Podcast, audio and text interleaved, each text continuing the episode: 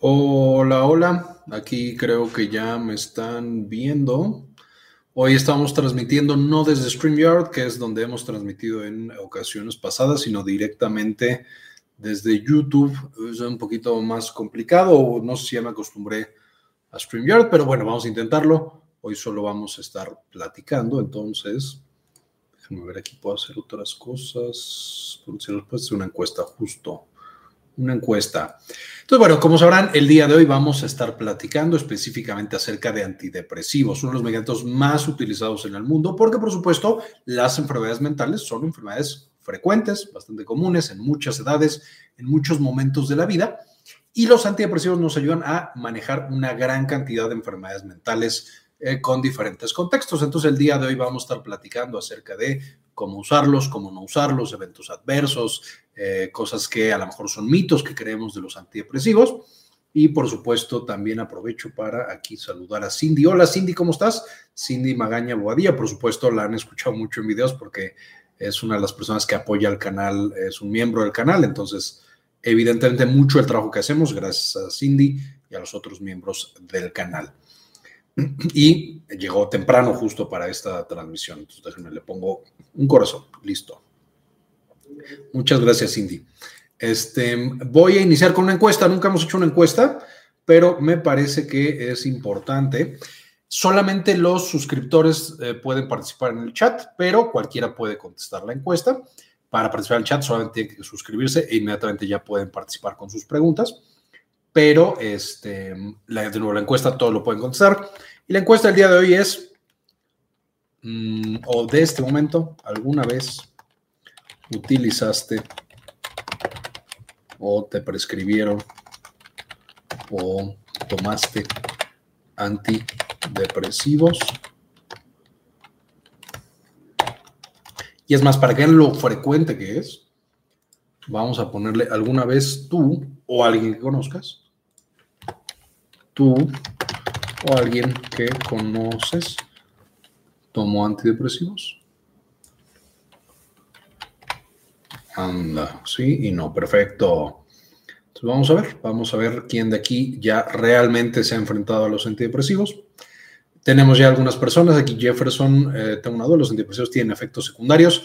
Jefferson, definitivamente todos los medicamentos y de hecho prácticamente todas las intervenciones que nosotros tenemos eh, o que podemos hacer en la vida van a tener eventos adversos o efectos secundarios.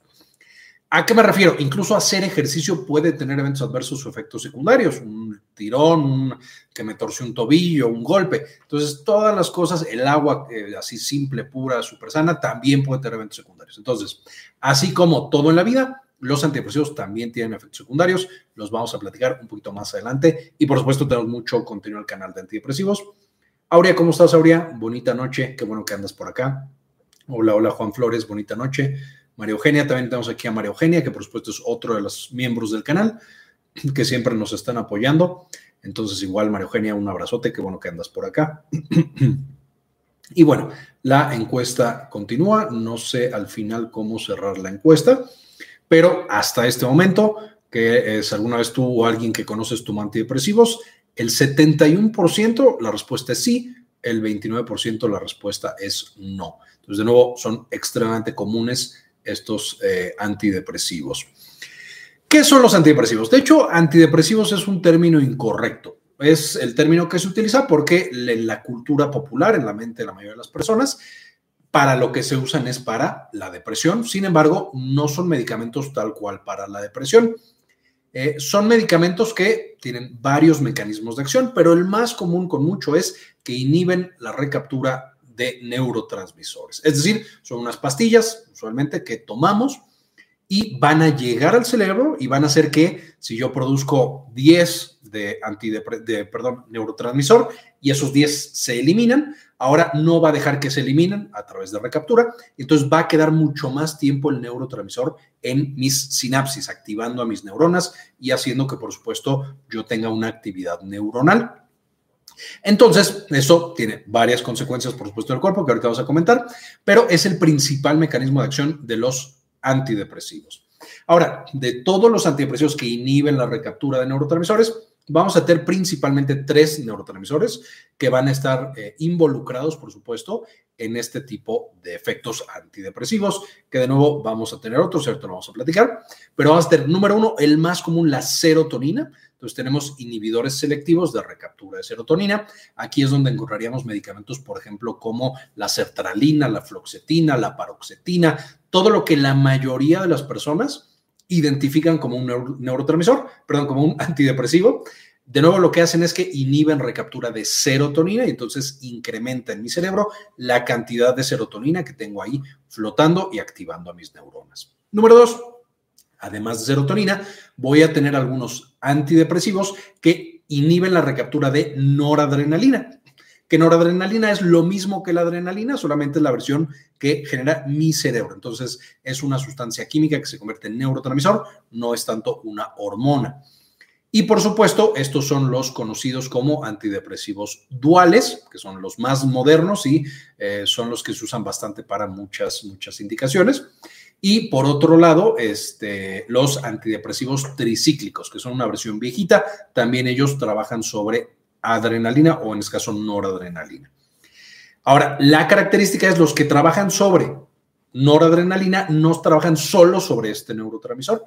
Es decir, si van a incrementar el nivel de noradrenalina porque a la recaptura, también van a trabajar sobre serotonina. Entonces, estos también participan en el metabolismo de la serotonina y vamos viendo entonces que la serotonina va a ser extremadamente importante para la función de todos estos neurotransmisores. Y finalmente el tercer neurotransmisor que van a incrementar su actividad va a ser la dopamina.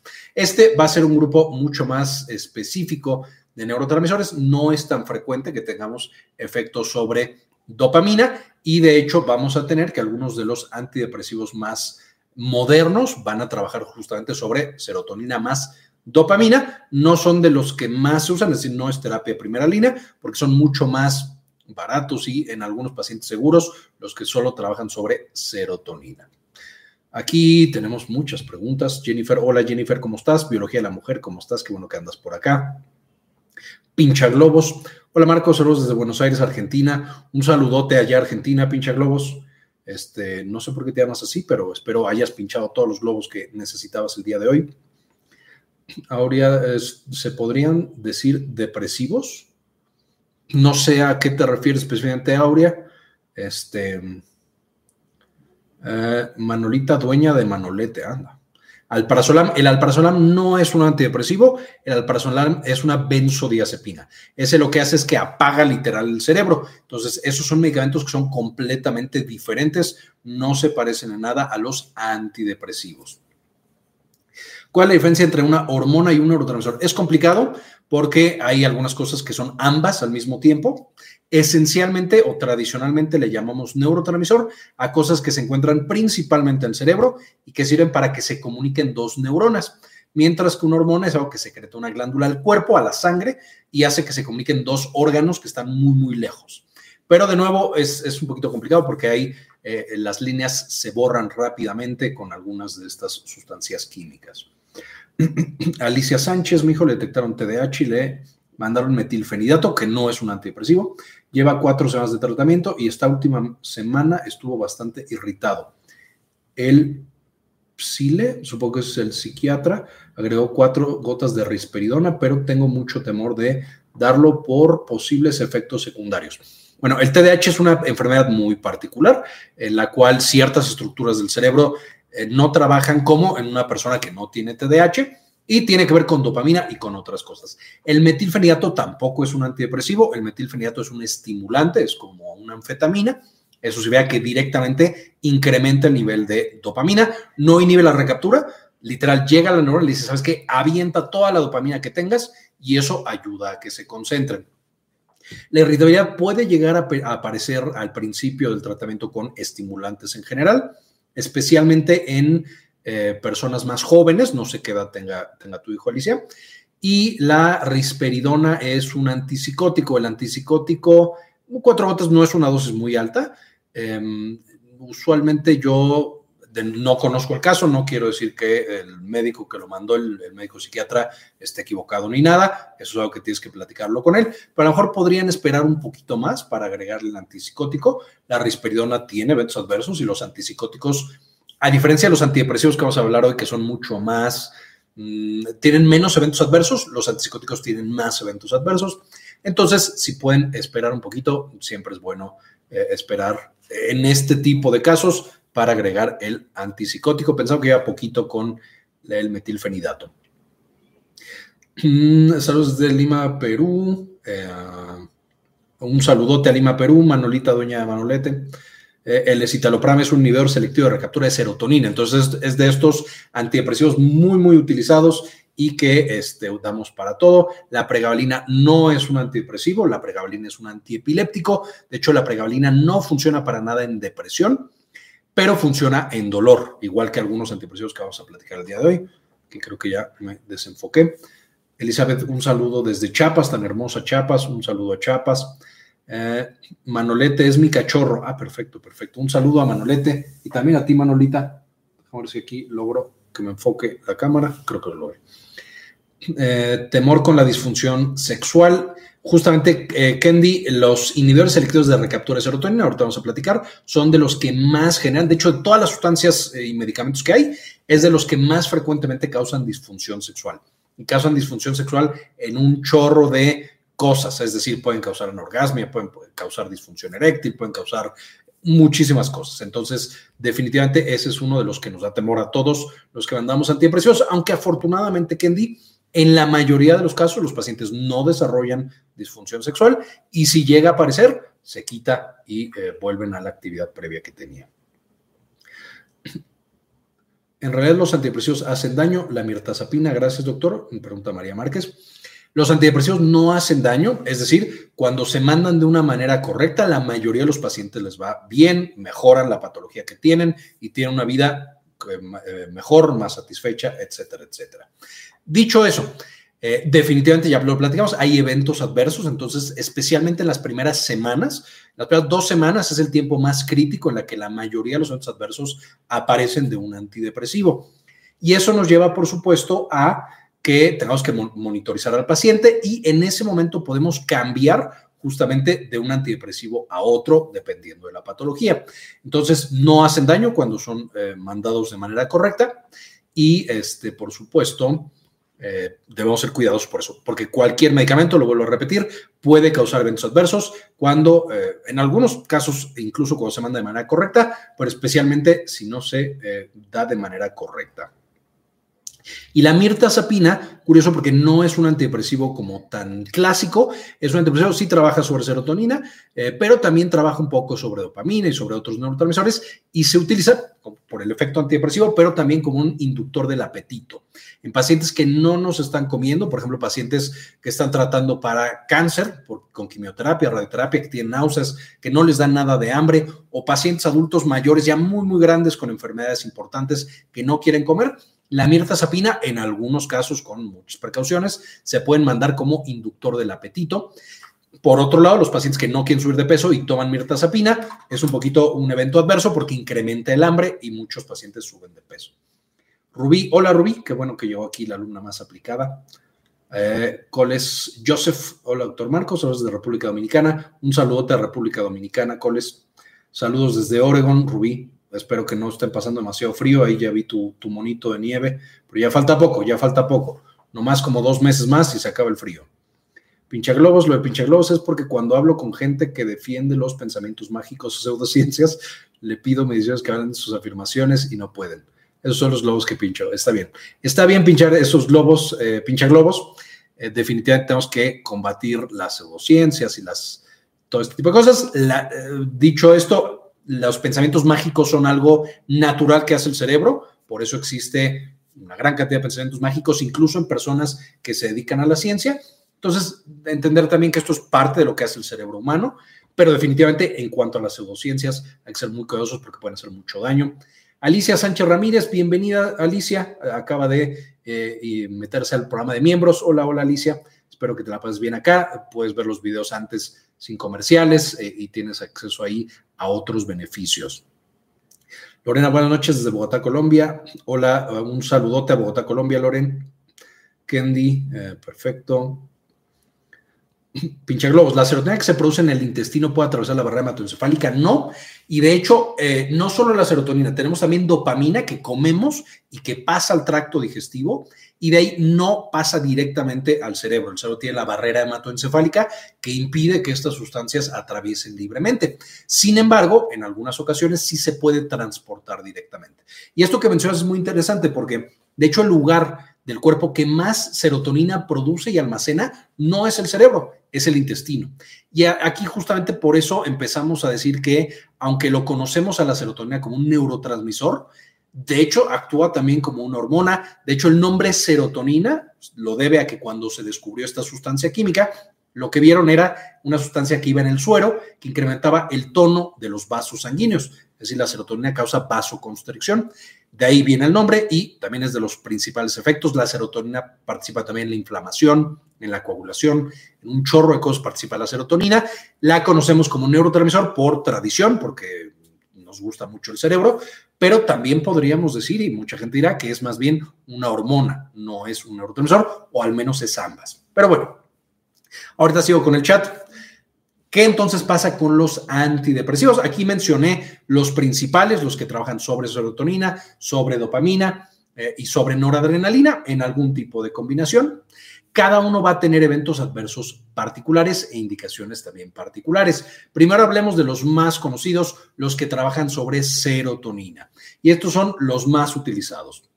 Eh, cuando yo tomo un medicamento de estos, que ya quedamos en sertralina, paroxetina, floxetina, citalopram, citalopram, que es otra versión, etcétera, lo que hacen es que rápidamente llegan al cerebro, incrementan la concentración de serotonina y el problema es que a partir de ese momento, en cuanto yo tengo mayores niveles de serotonina, ya puedo aparecer o ya pueden presentarse los eventos adversos.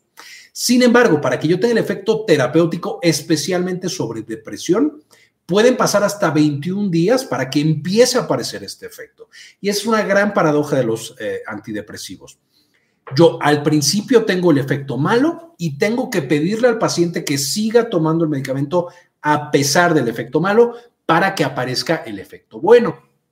Esto es complicado y esto es algo que siempre tenemos que ser súper, súper claros con los pacientes. Al principio puede que te vaya un poquito mal, pero necesitamos que sigas con el tratamiento para que ya te sientas mejor. Y esto también podrán ir intuyendo que es un poquito paradójico en el sentido de, ok, yo horas después del medicamento ya tengo más serotonina, pero tardo 21 días en que mejore, por ejemplo, la depresión. Entonces, intuirán que el incremento de serotonina no necesariamente es lo que está curando la depresión de ese paciente. De nuevo, porque eso pasa las primeras horas. De la misma manera, podrán intuir que la baja de serotonina no es la causa de depresión aunque está relacionada, por supuesto, la baja de serotonina puede empeorar una depresión o puede aparecer como manifestación de la depresión, no es directamente la baja de serotonina la que está causando la depresión. La depresión es mucho más compleja que eso. Eh, entonces, de nuevo, vamos a tomar estos eh, medicamentos de serotonina. Tardan 21 días en hacer su efecto, a veces incluso más, pero los eventos adversos pueden aparecer prácticamente desde el principio. Estos medicamentos que trabajan principalmente sobre serotonina son los que más se utilizan para enfermedades mentales puras. Es decir, vamos a tenerlo, por supuesto, para depresión, que es la indicación número uno, y es a lo que deben el nombre de antidepresivos. Número dos, vamos a tener que estos medicamentos usan mucho para ansiedad. Son muy buenos para ansiedad, pero también aquí, paradójicamente, las primeras dos semanas pueden empeorar la ansiedad del paciente y a partir de nuevo del, 21, del día número 21, a veces un poquito antes, es donde mejora la ansiedad.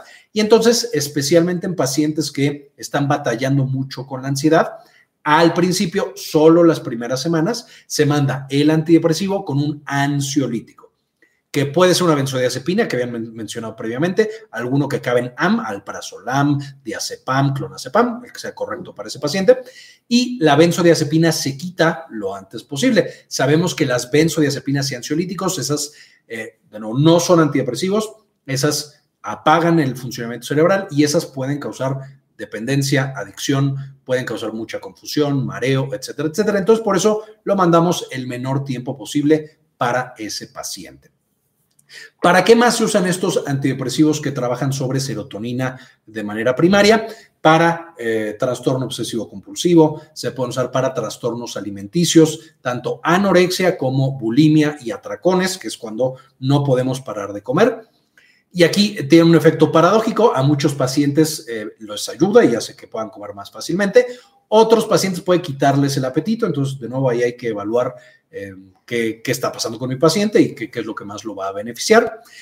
Algunas otras patologías en las que se usa estos medicamentos, em, de nuevo, serían principalmente estos trastornos mentales. De pronto se pueden llegar a usar para dolor abdominal, de nuevo, porque está lleno de serotonina el intestino, aunque no van a ser la principal indicación.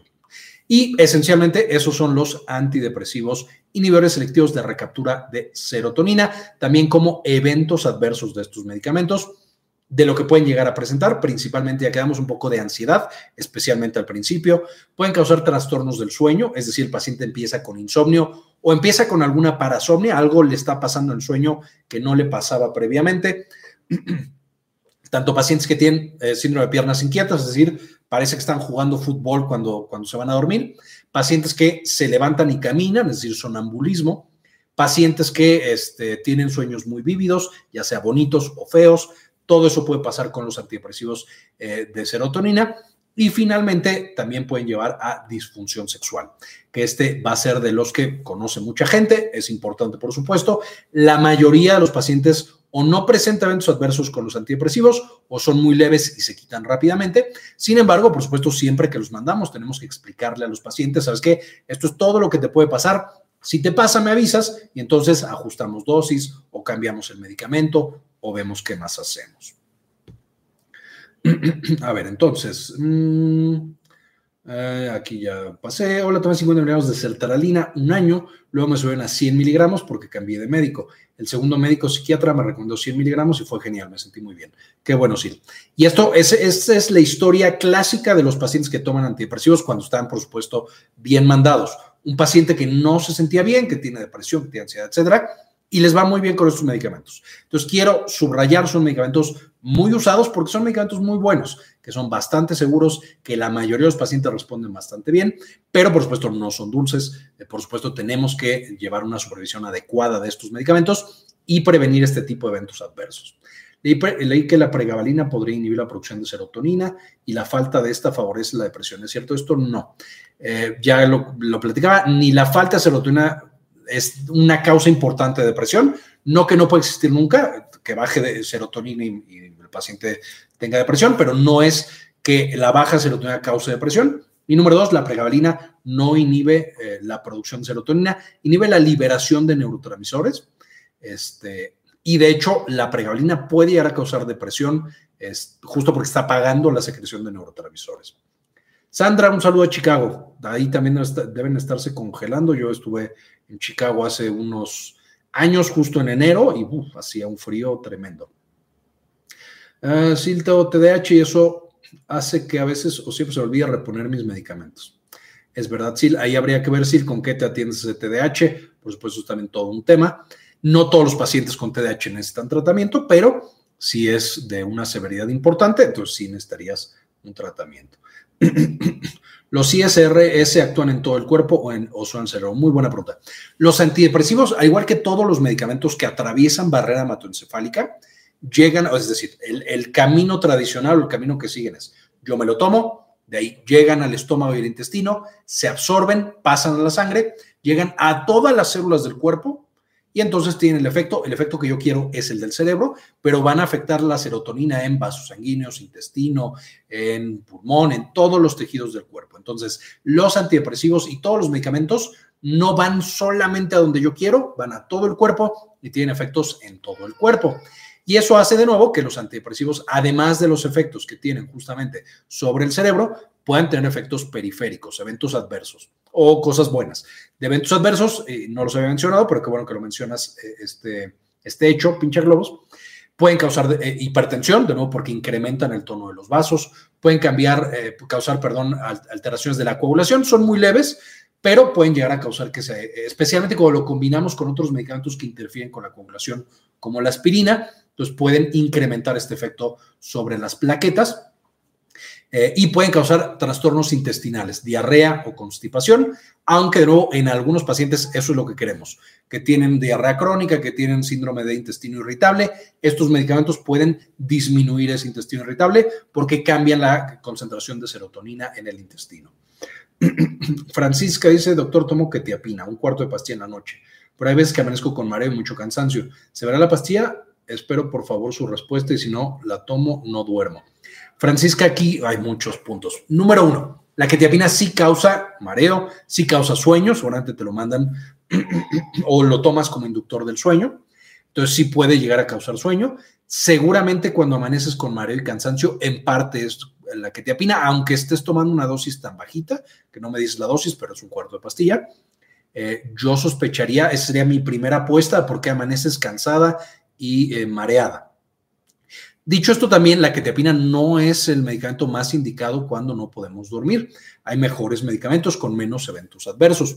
Pareciera que a ti no te está causando demasiado, es decir, que lo estás tolerando bastante bien, pero sería buena idea también ahí consultar y checar si no hay una mejor opción para tu insomnio, tus trastornos del sueño. Eh, de nuevo, porque la ketiapina tiene sus eventos adversos. Es un antipsicótico, de nuevo, si te está ayudando y si lo estás tolerando y demás, no te voy a decir que lo suspendas, pero definitivamente habla con tu médico para ver si no hay una mejor opción para, para ti. Lorena, las enfermedades mentales se han disparado bastante. Soy docente y tengo muchos estudiantes medicados. Es verdad. Es muy cierto, Lorena. Aquí pasan dos cosas. Uno, hay más enfermedades mentales. Eso es, un hecho. Cada vez encontramos una prevalencia más alta y eso tiene muchísimos factores. Desde cosas sociales, ambientales, el cambio climático, la guerra, eh, los matrimonios que no funcionan en el caso de los niños, eh, los problemas económicos, etcétera, etcétera, etcétera. Entonces, todo eso es verdad y eso ha incrementado la frecuencia de enfermedades mentales, pero también es verdad que antes no le hacíamos caso a las enfermedades mentales. Hace 30, 40 años si veíamos a un chiquito, digo, yo no estaba ahí todavía, pero si veíamos a un chiquito que estaba deprimido, que estaba triste, decíamos, ya, vete, no, no pasa nada, no, vete a tu casa, que tus papás te regañen. Entonces también no hacíamos el diagnóstico como se debía.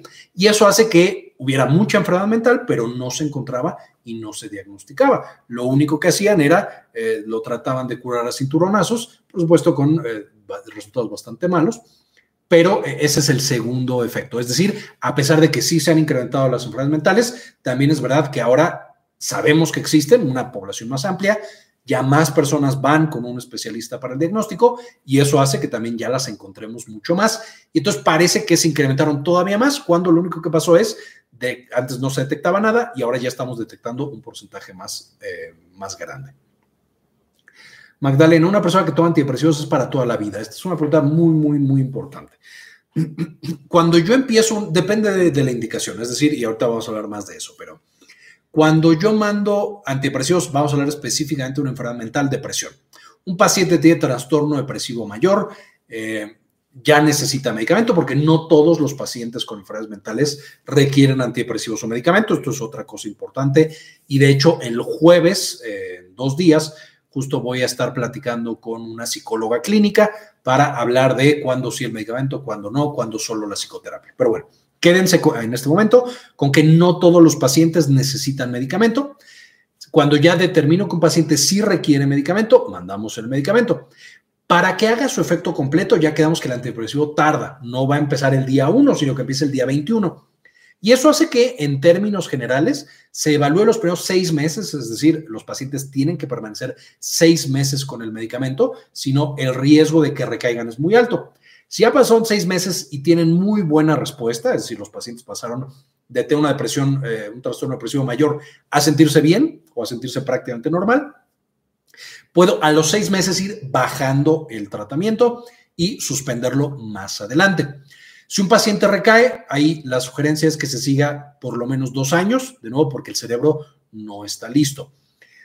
Finalmente, un paciente que ya lleva mucho tiempo con antidepresivo, antes se dejaba, como menciona aquí Magdalena, y creo que por eso lo menciona, se dejaba años de años de años los antidepresivos.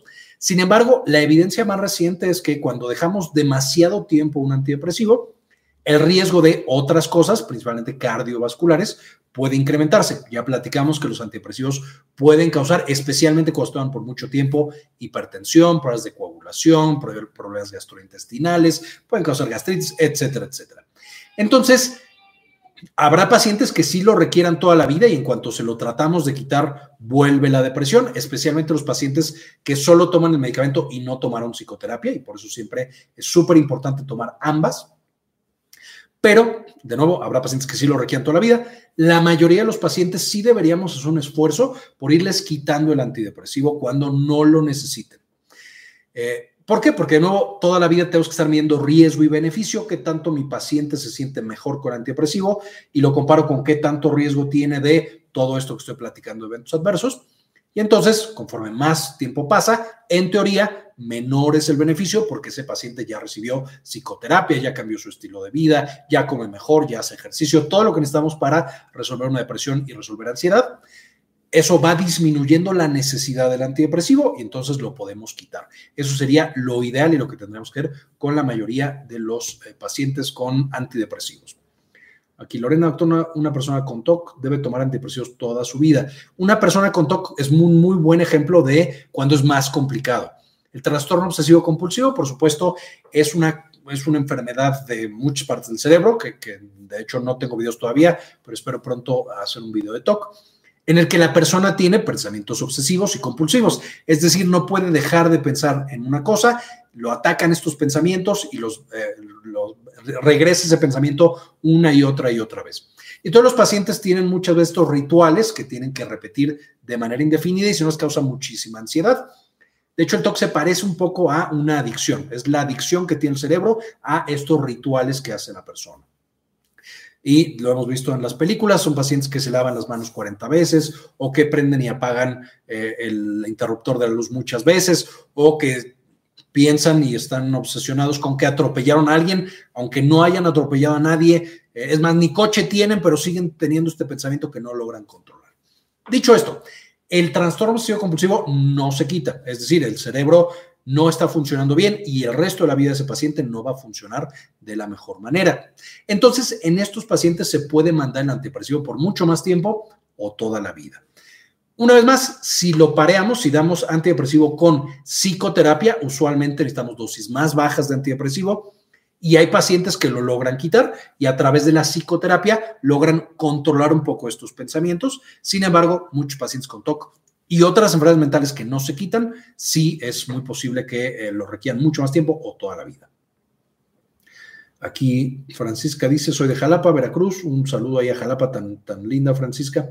De hecho, tengo varios pacientes de Jalapa de muchas cosas, entonces sí, sí, conozco por ahí y digo, muchos pacientes los atiendo en videollamada. Puede ser que los inhibidores de recaptura de serotonina facilitan, uh, muy bien, la neuro, facilita la neuroplasticidad y por eso se recomienda la terapia como una forma de cambiar la escala de valores del paciente y que los pasos inevitables sean aceptados. Pincher Lobos, has resumido básicamente todo lo demás que iba a decir en este, en este eh, transmisión. Tienes toda la razón.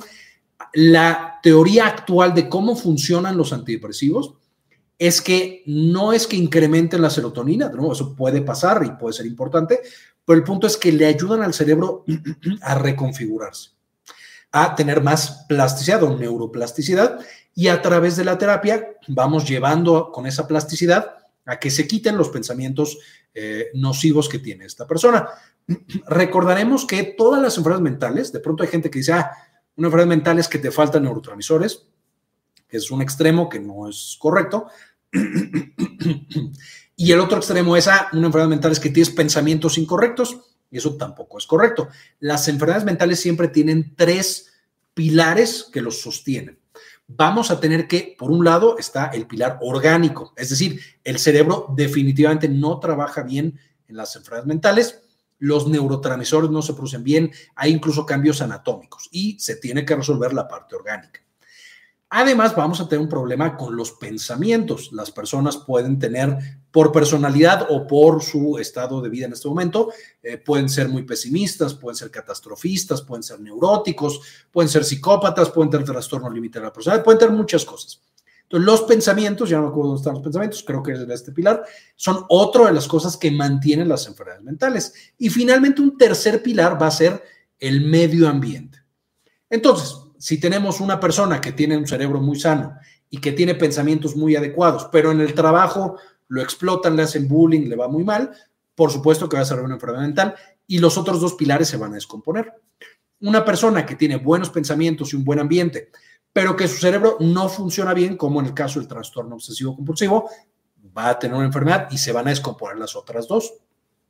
Y finalmente un paciente que tiene buen ambiente y que tiene buen cerebro, pero que tiene pensamientos muy negativos, que no los logra controlar y demás, también tiene una enfermedad. Entonces, una vez más, son tres pilares diferentes que tenemos para todas las enfermedades mentales en el mundo.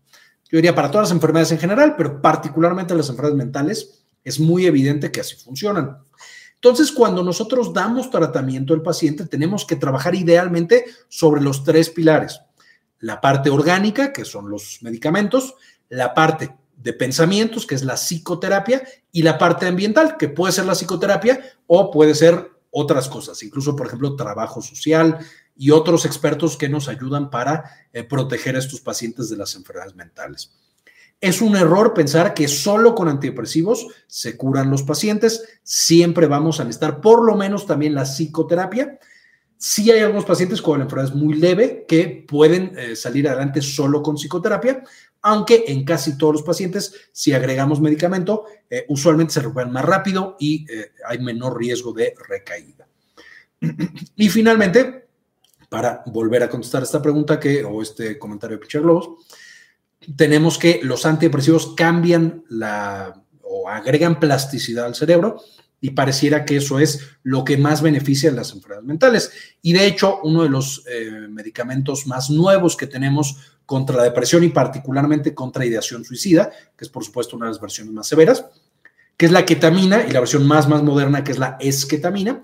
Justo lo que hace es, como un psicodélico, llega al cerebro, trabaja sobre glutamato, que es un neurotransmisor completamente diferente, pero induce de manera muy potente la plasticidad neuronal y de hecho, la ketamina y la esketamina, que es la que tiene la indicación tal cual, justamente se ven resultados, a diferencia de los antidepresivos tradicionales, que pasan 21 días para tener un efecto, con la esketamina en 24 horas el paciente se siente mejor, ¿no? Porque esa plasticidad eh, eh, se cree que es uno de los principales mecanismos que llevan a que durante la depresión en particular mejore los pacientes.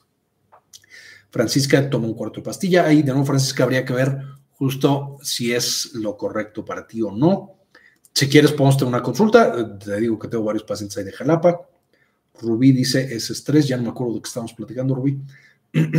Ah, hace ocho años que tomo sertralina, luego citalopram y vuelta a la sertralina. Desde el primer día noté la mejoría en el ánimo y bajó el tiempo de coagulación. Correcto, es correcto, pinche lobos. Justo así pasa. ¿Para qué se les da antidepresivos a las personas bipolares, además de los estabilizadores? Esta es una pregunta muy complicada. El trastorno bipolar, de nuevo, ya tenemos videos en el canal, pero es el cerebro no logra mantener un estado de ánimo estable. Entonces, de pronto están en la manía, súper activos, pueden tener ideas incluso delirantes de que son inmortales, de que tienen mucha suerte, de que todo lo pueden, este, o incluso tener alucinaciones, como si tuvieran esquizofrenia, y luego se van al otro extremo y tienen depresión. Entonces, nada, no vale la vida nada y están muy tristes, baja autoestima, incluso pueden llegar a tener cuando están deprimidos, ideación suicida y tomar su vida. Cuando están en manía, tener una alucinación y así aventarse enfrente de un carro o cosas así muy feas. Eh, lo que se da son estabilizadores del estado de ánimo, que lo que van a hacer es que esta balanza que se está eh, violentamente yendo de un lado a otro vaya estabilizándose hasta que se queda estable. Es el principal tratamiento para el eh, trastorno bipolar.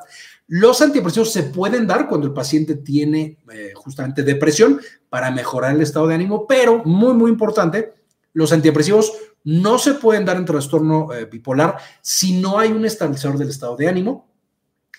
Es decir, nunca se pueden dar solos, siempre se tienen que dar con litio o con algún estabilizador del estado de ánimo y no se pueden dar por mucho tiempo porque los antidepresivos inducen manía en estos pacientes y pueden llevar a que si antes el paciente solamente, voy a inventar, salía y apostaba en un casino y perdía 10 mil pesos o dólares. Ahora con el antidepresivo cree que es Superman y se lanza de un edificio o cree que tiene que salvar al mundo y va y ataca a una persona, etcétera, etcétera. Entonces, aunque los antidepresivos se pueden usar en trastorno bipolar, se deben usar con muchísimo, muchísimo cuidado y el tratamiento de base, el más importante, es el estabilizador del estado de ánimo. Uh, si dice, doctor psiquiatra, dice que hay un estudio reciente que indica que tomar medicamentos psiquiátricos puede perpetuar los síntomas por los que fueron recomendados. ¿Sabe algo de esto? No sé a qué estudio se refiere eh, tu psiquiatra, sí. Cuando nosotros suspendemos un antidepresivo, perdón, voy a tomar un poco de agua.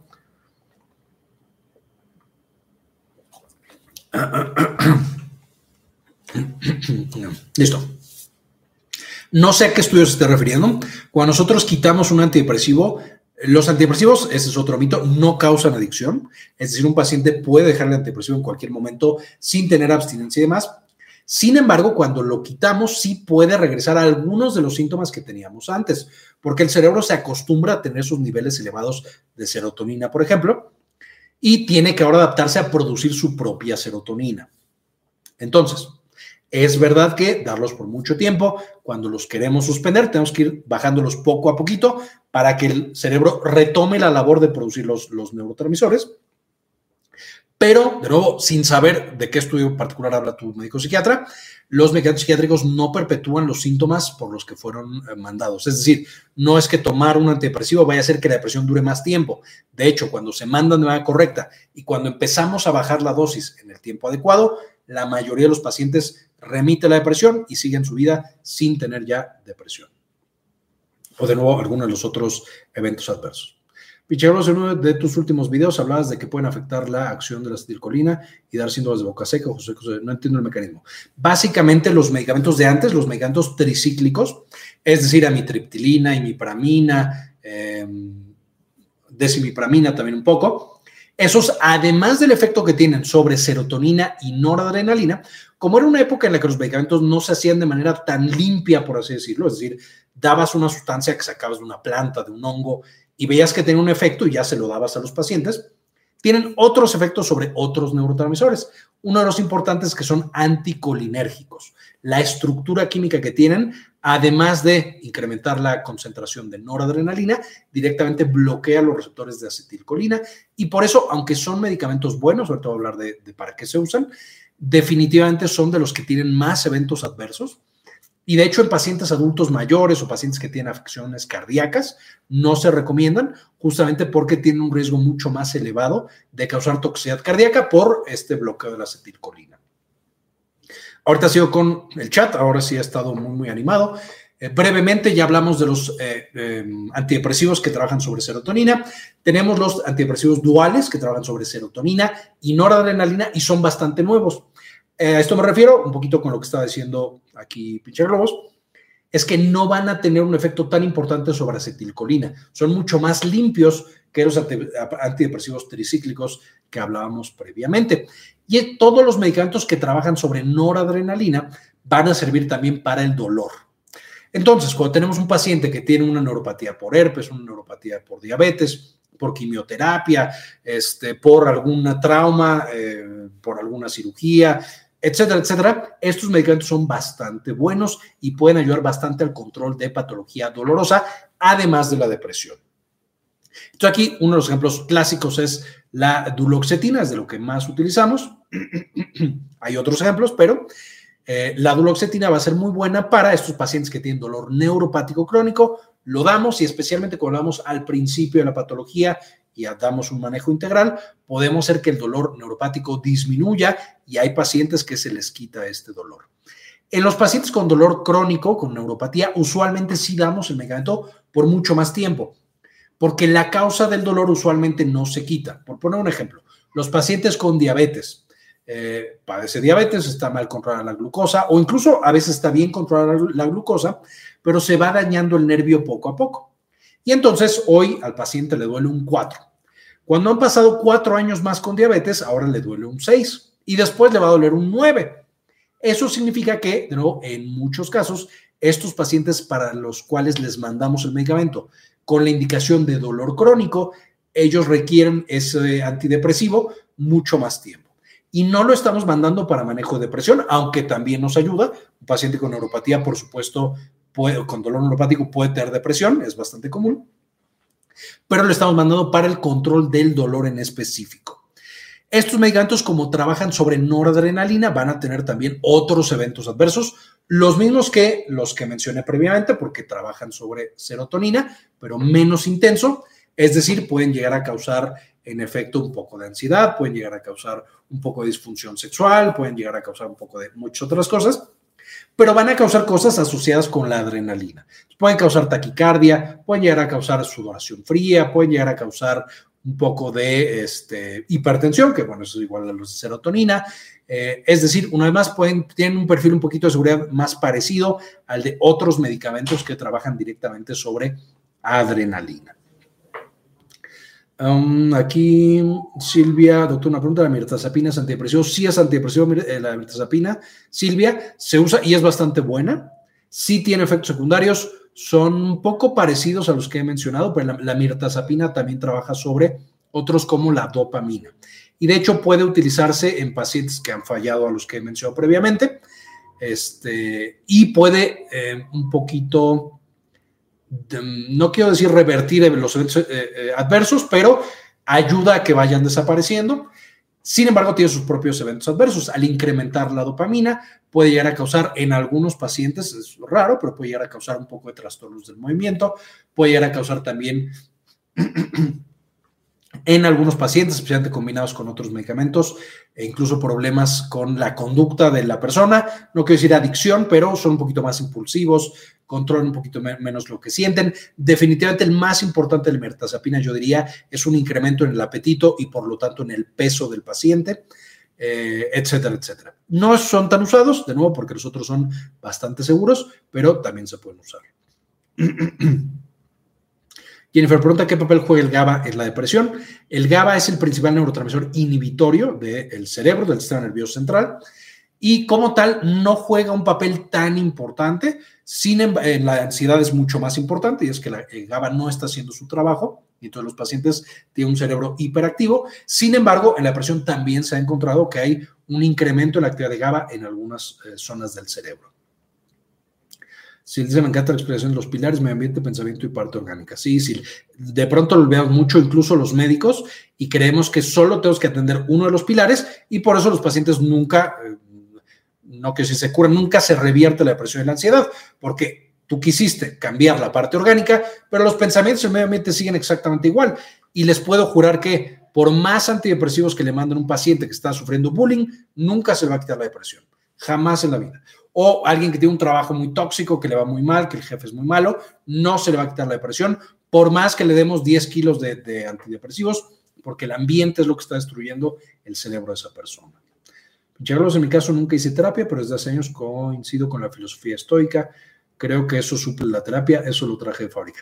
Ahí, Pincharlos, eso puede pasar definitivamente. Ahí tú solito cambiaste la manera en la que interactuabas con tus propios pensamientos no se lo recomiendo a la mayoría, es decir, la mayoría deberíamos ir con un terapeuta especialista que ha visto muchos pacientes como nosotros y que nos puede ayudar de manera muy sencilla, pero definitivamente con introspección hay pacientes que mejoran. Edith, un saludo Edith, este, estimado doctor, es un tema, siempre es un placer escucharlo. Qué bueno Edith, qué bueno que andes por aquí. Mm, Joel, qué bueno que andes por aquí también, siempre veo tus comentarios. Eh, bonita noche Joel, Noemí, un saludote Noemí. Kendi, citalopram, Plenur o Lanzapina son los tres que he tomado. Los efectos no fueron negativos, solo que al principio me provocaba muchas erecciones y por eso no quiero volver a tomarlas. Era como si tuviese el sentido arácnido. Es verdad. Y pueden llegar a causar justamente otros eventos adversos, por ejemplo, los que estábamos mencionando. Entonces, ahí la, y volvemos al tema, como hay tanta variedad de antidepresivos, si tomamos alguno y no nos está cayendo bien, podemos ir con nuestro médico y que lo cambie por otro. Entonces, hay una gran variedad hay muchos eh, eh, eh, antidepresivos que funcionan de maneras muy diferentes y por lo tanto evitamos esos eventos adversos. La mayoría de los pacientes van a encontrar un antidepresivo que es el correcto para ellos y que con ese van a mejorar. muchas gracias. Última pregunta. ¿Qué es lo peor que puede pasar al dejar los antidepresivos de golpe? Y para retomarlo sería empezar gradualmente como la primera vez. cuando dejamos los antidepresivos de golpe, lo peor que puede pasar es que volvamos a como estábamos antes. Es decir, que el paciente vuelva a tener depresión o ansiedad o alguna otra cosa eh, por la que le estuviéramos prescribiendo. En el caso del dolor, pues que regrese justamente el dolor neuropático. Eh, eso de nuevo, si los dejamos de golpe, que, regrese esa enfermedad, no pasa así como que yo caiga en coma, caiga en shock, tenga un choque hipovolémico, no, no pasa nada de eso. Lo peor que puede pasar es que estemos como estábamos antes, con ansiedad, con depresión, con dolor, etcétera, etcétera. Y para retomarlo muchas veces, si llevo poquito tiempo sin tomarlo, es decir, si lo dejé hace un mes, puedo literal volver a la dosis en la que yo estaba y mi cuerpo sigue acostumbrado. De hecho, por eso es que todavía estoy presentando algunos síntomas, porque mi cerebro ya se acostumbró a no producir tanta serotonina porque el medicamento lo estaba haciendo por mí. La, sertralina y el citalopram presentan efectos anticolinérgicos, prácticamente no. De hecho, por eso la sertralina es considerado prácticamente el antidepresivo más seguro que hay. No presenta efectos anticolinérgicos en prácticamente ningún paciente. ¿Existe algún estudio que relacione los ISRS o psicodélicos con el tratamiento del tinnitus? Sí, hay algunos estudios psicodélicos no, o no que yo haya leído, ISRS sí, y de hecho hay algunos pacientes que lo mandamos para el tinnitus. El tinnitus es difícil de controlar, no hay un tratamiento tal cual bien establecido que digamos, ah, esto es lo mejor para el tinnitus, se le quita a la mayoría de los pacientes, pero los antidepresivos definitivamente son parte del tratamiento. Volviendo al tema de que con la plasticidad cerebral estamos esperando que se reacostumbre la vía auditiva y que disminuya el tinnitus. Mm, sí, la muestros en vivo. Qué bueno, sí, me da muchísimo gusto. Qué bueno que andamos por aquí. Para ellos y con un café, exactamente. Muchas gracias por compartir los conocimientos y experiencias. Gracias a ti por estar por acá, Mejai. Saludos cordiales a Perú. Buenas tardes. Eh, una duda técnica, sea contra análisis de Leonardo Stenberg. ¿Qué me dice, autor? Shibuna técnica, o supongo que es una técnica llamada contraanálisis, no la conozco y no conozco al doctor Leonardo Stenberg. Déjame le investigo a ver si encuentro algo. Ah, puede tomar citalopram sin suspender durante 20 años. Ha sido su efecto. Este es otro punto importante. Los antidepresivos no pierden el efecto, es decir, siguen teniendo el efecto sobre serotonina, sobre plasticidad y aunque lo demos por mucho tiempo, hay pacientes que se mantienen estables y que no tienen ningún problema. En un paciente que lo ha tomado por tantos años, mi recomendación, uno, sería ver si se puede quitar. Y número dos, si no se puede quitar, estar monitorizando, por supuesto, presión arterial, por supuesto, todo lo que hablamos de la coagulación, la salud cardiovascular en general. Eh, por supuesto, no es lo mismo un paciente que se mantiene sano hasta los 65 años que solo toma el escitalopram a un paciente que tiene diabetes, colesterol alto, hipertensión, fuma y ya tuvo un infarto. Ese es un paciente súper alto riesgo. En él sí tendríamos que hacer mucho más énfasis en que se quite el medicamento, aunque vuelvo a lo mismo, el caso ideal sería que todos los pacientes que lo puedan dejar, lo dejen. Ah, doctor, ¿qué relación entre la depresión y la ansiedad? Definitivamente hay muchísima relación. Los pacientes, muchas, em, es complicado porque son dos enfermedades independientes, pero que muchas veces van de la mano. Muchos pacientes empiezan con ansiedad, dura tanto tiempo la ansiedad que el cerebro se agota y caen en depresión. Entonces, eso es algo bastante frecuente. Otros pacientes empiezan con depresión y de ahí tratando de salir y de rendir y de estar en la vida, empiezan con ansiedad. Entonces, de nuevo, son dos enfermedades independientes, pero que muchas veces acaban de la mano. Y lo que tenemos que hacer es tratar ambas al mismo tiempo. Si solo damos tratamiento a una o a otra, la probabilidad de éxito es mucho más baja. ¿Cómo tratar la ansiedad? El principal tratamiento para la ansiedad es, número uno, la psicoterapia. Como todo lo que hemos mencionado, la psicoterapia es esencial. Y número dos, los antidepresivos. De manera aguda, es decir, los primeros dos, tres meses, puedo mandar ansiolíticos de tipo benzodiazepinas, pero esas se tienen que suspender lo antes posible y solo dejar el antidepresivo, que es de nuevo lo que le permite a mi cerebro cambiar y disminuir la ansiedad que está sintiendo. Ahora sí hemos tenido muchísimos eh, mensajes en el chat. No sé si va a llegar a todos por primera vez. Eh, nos quedan siete minutos. Entonces, a ver qué más. Y bueno, iba a hablar de muchas más cosas, pero eh, afortunadamente, uno, hemos tratado muchos de los temas que tenemos en el canal. Eh, hemos hablado de serotonina, de antidepresivos. Tenemos incluso en la tienda en línea un curso completo de antidepresivos para los que quieran saber más de cómo se usan. Ahí vamos mucho más profundo a cómo se utilizan. Déjenme les pongo en el chat. La tienda en línea se llama Ahí pueden, de hecho, tenemos 60% de descuento del eh, curso de antidepresivos, por si alguien lo quiere comprar. Em, creo que anda ahorita como en 100 pesos, son varias horas, ahí resolvemos casos clínicos, hablamos de farmacología, los adversos, etcétera.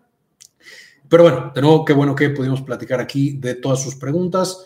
Me gustan sus test de educación en salud. Qué bueno nuestras raíces. Qué bueno que te gustan. De nuevo, tenemos este curso de antidepresivos por si alguien quiere tomarlo. En la actualidad supongo habrá muchos casos de psicopatologías, definitivamente.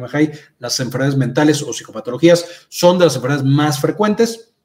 Em, hola, doctor, saludos desde CT. Mm, perdóname, no sé qué es CT. O oh, sí, Evangeli, tú eres, tú nos eh, escribes de Connecticut, ¿verdad? Connecticut, Estados Unidos. Siempre se me olvida que es CT, pero creo que es Connecticut, ¿cierto? No tengo ninguna de estas patologías, pero me gusta aprender lo que sea de salud. Qué bueno. La ansiedad no está más relacionada con el miedo que con la depresión. La ansiedad, de nuevo, como patología solita, está muy relacionada con el miedo, pero muchas veces va de la mano con pacientes que tienen depresión. De nuevo, son dos patologías independientes, no quiero que piensen que es la misma enfermedad, pero muchas veces está relacionada. Sí, justo, Ángel, me acordé ahorita que era Connecticut. Qué bueno. Um, Doc, dije a mi psiquiatra que estaba ansiosa, me dijo que ya estaba tomando ansiolítico, sertralina. La sertralina tiene efecto ansiolítico. La sertralina no tiene efecto ansiolítico, eh, es decir, lo que usualmente relacionamos con un ansiolítico es que baja la ansiedad de manera aguda. Los antidepresivos no son ansiolíticos, con una o dos excepciones. Lo que sí hace la sertralina es que le permite al cerebro con el paso del tiempo tener la plasticidad para bajar la ansiedad. Entonces, el tratamiento correcto para la ansiedad son los antidepresivos como la sertralina, pero no son ansiolíticos los antidepresivos. Son dos grupos de medicamentos diferentes. Un ansiolítico de nuevo tradicional sería eh, clonazepam, diazepam, em, ya se me olvidaron los otros, em, todos los que acaban en cepam eh, y todos los que son conocidos también como eh, medicamentos Z, como el solpidem. ¿Hay venta de esquetamina en México? Sí, Iván Mayorga. Sí hay venta de esquetamina, justo yo participé un poco en el proyecto de traerla a México, entonces te puedo decir que sí se vende en México, no en todos lados, como es un medicamento que es uno puede causar psicosis, entonces le da como mucho miedo a la mayoría de los médicos en general. Es decir, a diferencia de la sertralina que te lo pueden mandar en, eh, no sé, un médico de farmacia, que digo, no quiero decir que sean malos, hay muchos muy buenos, pero no son especialistas muchas veces en psiquiatría y mandan sertralina. Muchos tienen miedo de mandar esquetamina porque es más complicada de usar. Eh, y dos, es un medicamento que es adictivo. Entonces, por estas consideraciones, donde se vende esquetamina son en centros que son de alta especialidad, es decir, con médicos psiquiatras. Además de médicos psiquiatras, se requiere eh, una enfermera bien entrenada para la administración de estos medicamentos. Y con todo esto, eh, sí se vende esquetamina en México. Seguramente en este será bastante cara, pero sí se puede conseguir. Mm, creo que con eso son todas las preguntas. Voy a finalizar la encuesta solamente para que vean ¿Alguna vez tú o alguien que conoces tomó antidepresivos? El 79% de los que están aquí el día de hoy contestaron que sí, el 20% contestaron que no. Entonces podrán ver que la mayoría de las personas o ha consumido un antidepresivo o conoce a alguien que lo consumió.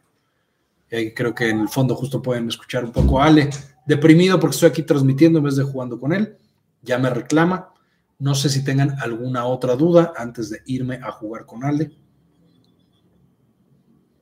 Creo que no. De nuevo, si quieren el curso de antidepresivos, que es como lo que tuvimos el día de hoy, pero mucho más profundo de cómo se utilizan, en synapsistore.com lo pueden encontrar. Eh, gracias justamente al nuevo miembro del canal, también si quieren ser parte de los miembros del canal. Eh, bienvenida Alicia Sánchez Ramírez, pueden serlo. Por supuesto, le damos prioridad a sus comentarios, ven los videos antes, sin anuncios. Este, eh, tienen menciones al final de todos los videos. Etcétera, etcétera. También tenemos algunas transmisiones en vivo solo para ellos. Pueden darle, por ahí debe aparecerles un botón de unirse. Ahí le dan y ya son miembros del canal. Desde un dólar al mes pueden unirse a eh, los miembros del canal. Sugiero un tema para tus videos, el ego en la formación y luego en la práctica médica. ¿El ego te refieres al examen general de orina o al ego de, digamos, esta, digamos, en el concepto psicológico de el yo y que yo quiero, o el ego de esta persona tiene mucho ego, ¿ahí a qué te refieres, pinche Sugiero TDH y metilfenidato, please. Sí, ya tenemos un video de TDH y ya tenemos un video de metilfenidato. Déjame ver si a lo mejor puedo compartirte de una vez. Aquí no sé si me siguen viendo. Yo me estoy metiendo al canal. Solamente para compartirles los enlaces al video de déficit de atención.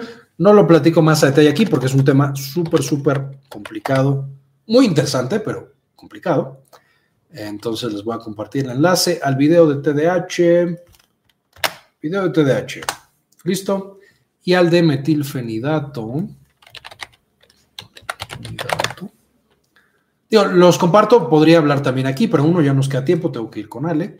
Y número dos, este, ya tengo videos completos que investigados, trabajados y demás, también por si quieren verlos. Y a lo mejor después tenemos una sesión específica como estas, pero para, hablar solamente de TDAH. Doctor, ¿dónde puedo seguirlo y aprender más? Tengo una hija con problemas de ansiedad. Digo, aquí en el canal de YouTube es la principal red social que utilizo, Synapsis AMP. Eh, Gilberto también en la tienda en línea, Synapsis Store. A veces subo cursos y las presentaciones que trabajo, infografías y demás. Entonces ahí puedes también eh, conseguir mucho, la mayoría eh, con un costo, un costo pequeño, pero con un costo. de nuevo, más información.